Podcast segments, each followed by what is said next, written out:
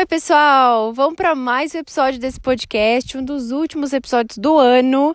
E para quem me conhece, para quem me segue lá no Instagram, já ouviu alguns episódios também, sabe, eu amo mato, amo conexão com a natureza, amo estar perto desse movimento, né? Onde eu me reconecto, onde eu pego energia para mim mesma.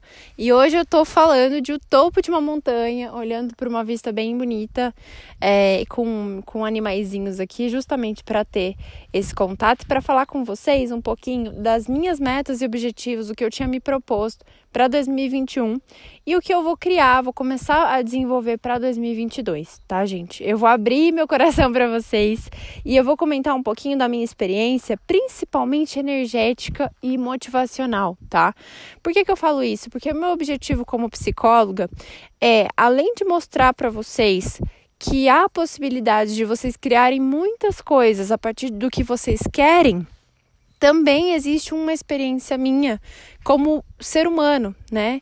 Então eu também quero trazer para vocês algo que é possível, algo que é real. Eu não tenho discurso motivacional de ai, vai dar certo, vocês vão ver, algum dia vai ser bom, isso vai passar. Não, a ideia é que vocês possam saber passar por momentos difíceis para que quando os momentos começarem a, a ter sucesso, a, enfim, ser, ser bons para você, serem bons para vocês, que sejam momentos é, que vocês possam comemorar, que vocês entendam a, a beleza daquilo, né? Então, é, é, saber apreciar cada momento bom, o ruim e o incrível também, né, gente? Então, se você ficou curioso, fique até o final desse episódio para ver um pouquinho mais dessa história. Oi, gente, aqui é a Ana Clara e esse é meu podcast Psicomorfose, tornando sua vida mais leve com a psicologia. Sejam muito bem-vindos.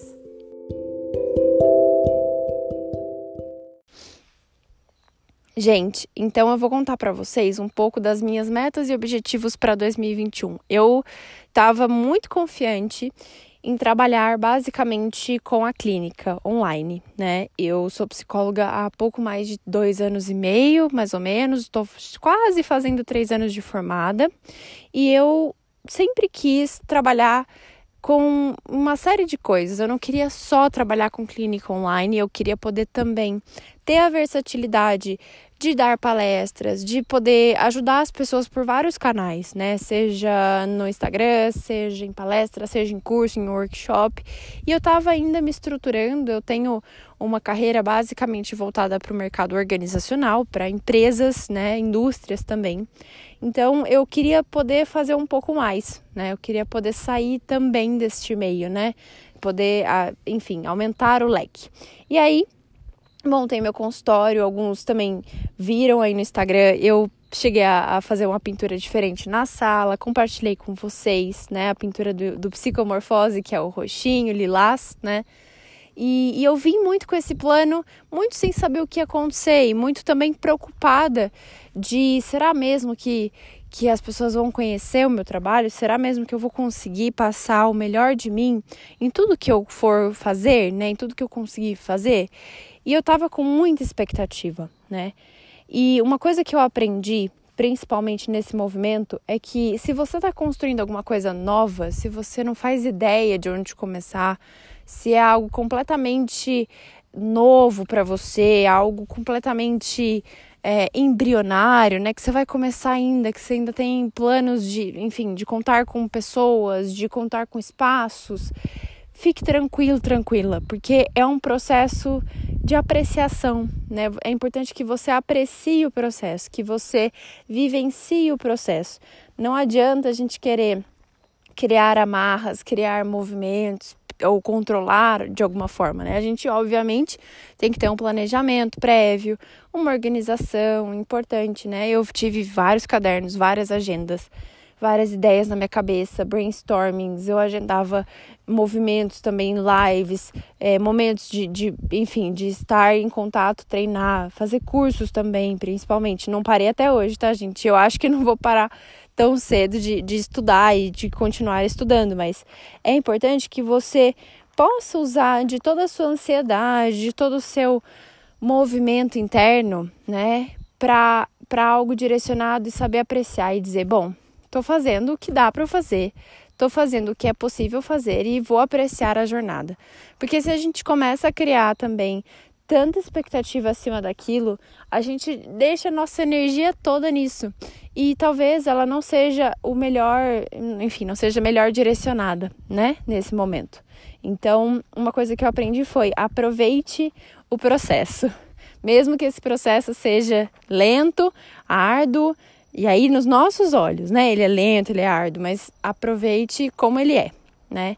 Uma outra coisa que eu também fui é, aprendendo e entendendo é que nem sempre a gente vai estar motivado, né? Eu escutei em muitos cursos que eu fiz, principalmente na faculdade, de colegas, né?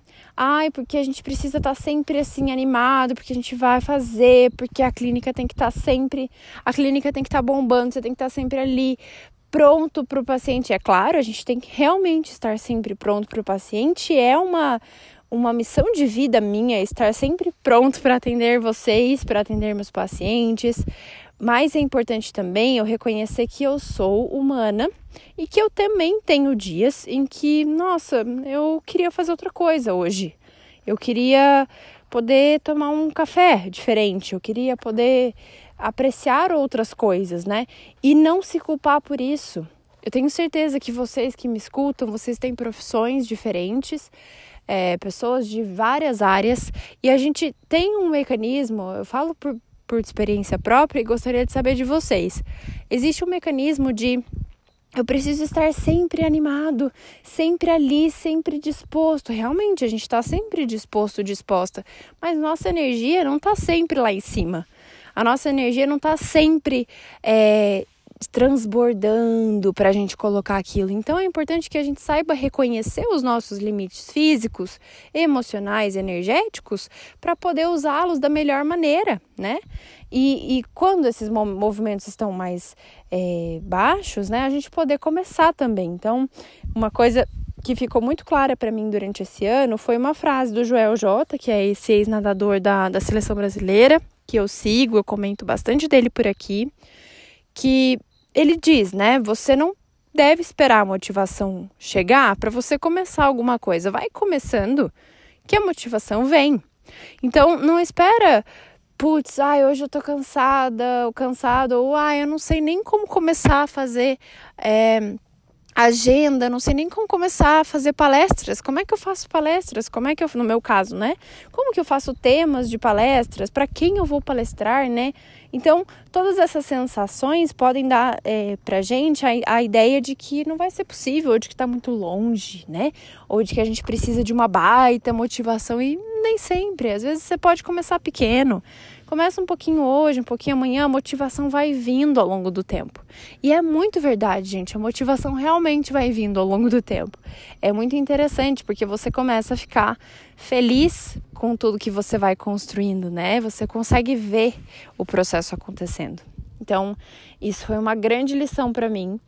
E uma coisa mais importante, assim, foi que eu sempre fui uma pessoa, e eu acho que eu comentei aqui nos primeiros episódios desse, desse podcast, eu sempre fui uma pessoa muito.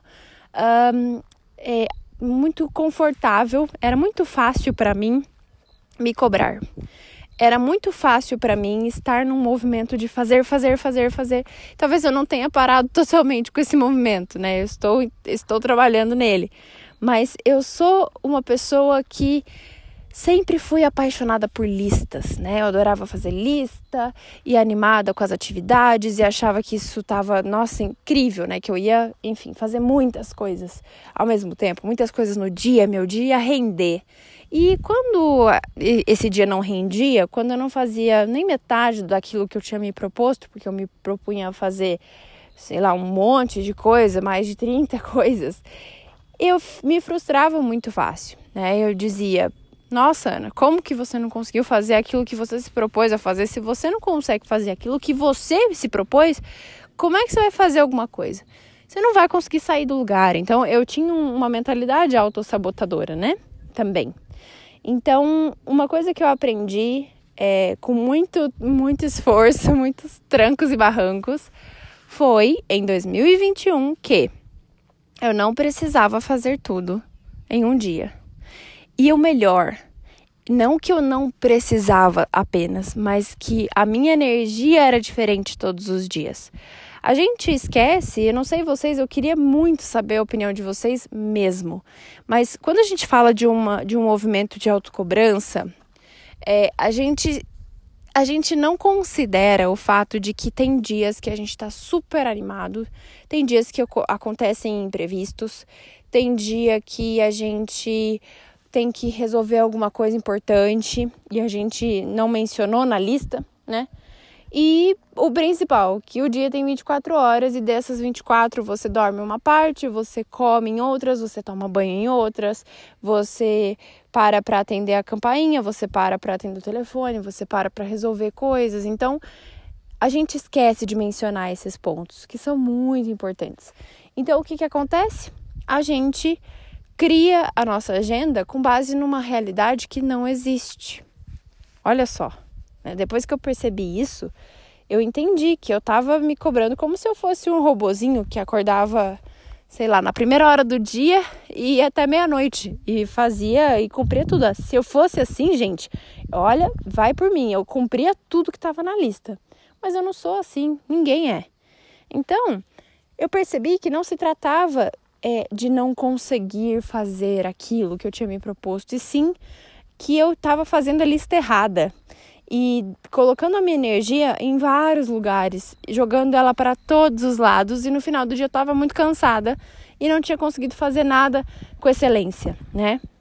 Então eu procurei me focar em poucas coisas que eu tinha que fazer, coisas que eu queria fazer e eram coisas nota 10. Eu falei, eu vou fazer poucas coisas nota 10 ao invés de fazer muitas coisas nota 6, de forma morna, né?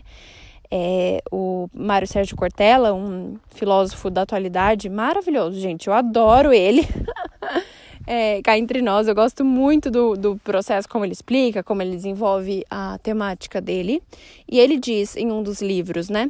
A vida é muito curta para ser pequena. Ela já é curta e basta eu apequená-la de algum modo para torná-la fútil, morna, né?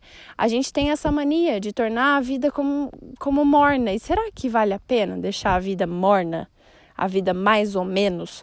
Será que vale a gente cumprir uma lista enorme de muitas coisas só para dizer que a gente cumpriu para a gente mesmo? Sendo que a gente fez da melhor, assim, da forma mais morna possível, que a gente está lá vivendo a vida no automático, que a gente se alimentou mal, que a gente dormiu mal, que a gente mal estabelece relações com as outras pessoas, que a gente não tem uma boa relação com a gente mesmo, que a gente não se gosta, né? Não se admira e vive uma vida mais ou menos.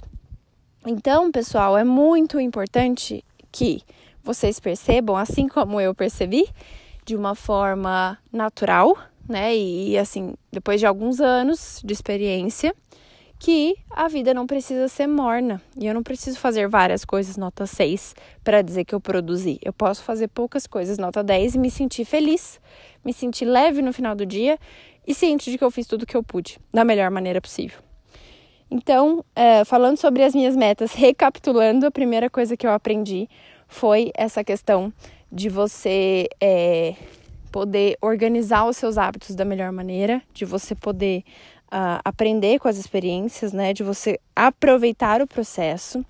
Depois, na segunda maneira, é não esperar a motivação chegar para fazer alguma coisa, é ir fazendo aos pouquinhos que a motivação vem. Não existe um projeto incrível que você vai estar sempre motivado e depois não viva uma vida morna. Pode viver uma vida tranquila, leve, feliz, depende só de você. E uma última coisa que eu queria propor para vocês, que eu vou inclusive comentar muito na live da semana que vem. Eu, eu tô gravando esse áudio, provavelmente essa live já aconteceu, tá, gente? É uma live sobre autoestima e metas. É, depois vocês confiram lá no Instagram, eu vou deixar ela salva. É, sobre essa questão de você se admirar fazendo tudo isso. Eu sempre falo em clínica, falo também no ambiente é, empresarial, porque eu voltei para o ambiente de empresa, gente. Eu, eu, não, eu não consigo dizer não para eles. eu gosto muito do, do projeto de, tra de trabalhar com recursos humanos também. É, e eu acho que eu posso sempre atuar com, com coisas que me fazem bem. A partir do momento que eu ver que isso não me faz mais bem, não me agrega valor, eu vou parar. Mas, por enquanto, me agrega muito, né? É uma coisa que eu sempre escuto nos dois ambientes e até em outros ambientes pessoais, né? É a questão de que eu sempre falo, na verdade, né? Que você precisa se admirar porque é você que acorda todo dia. É você que faz as coisas que você está fazendo todos os dias.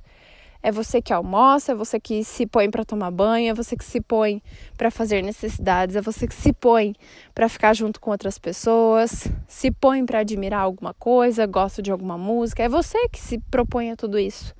O livre-arbítrio é tão grande, tão importante, tão forte nesse sentido que a gente vive de maneira tão automática, a gente nem percebe, né? Vai dizer, vocês percebem que todo dia vocês são responsáveis por tudo que vocês fazem com vocês mesmos? Tudo. Eu falei, inclusive, alguns episódios atrás sobre autorresponsabilidade, né?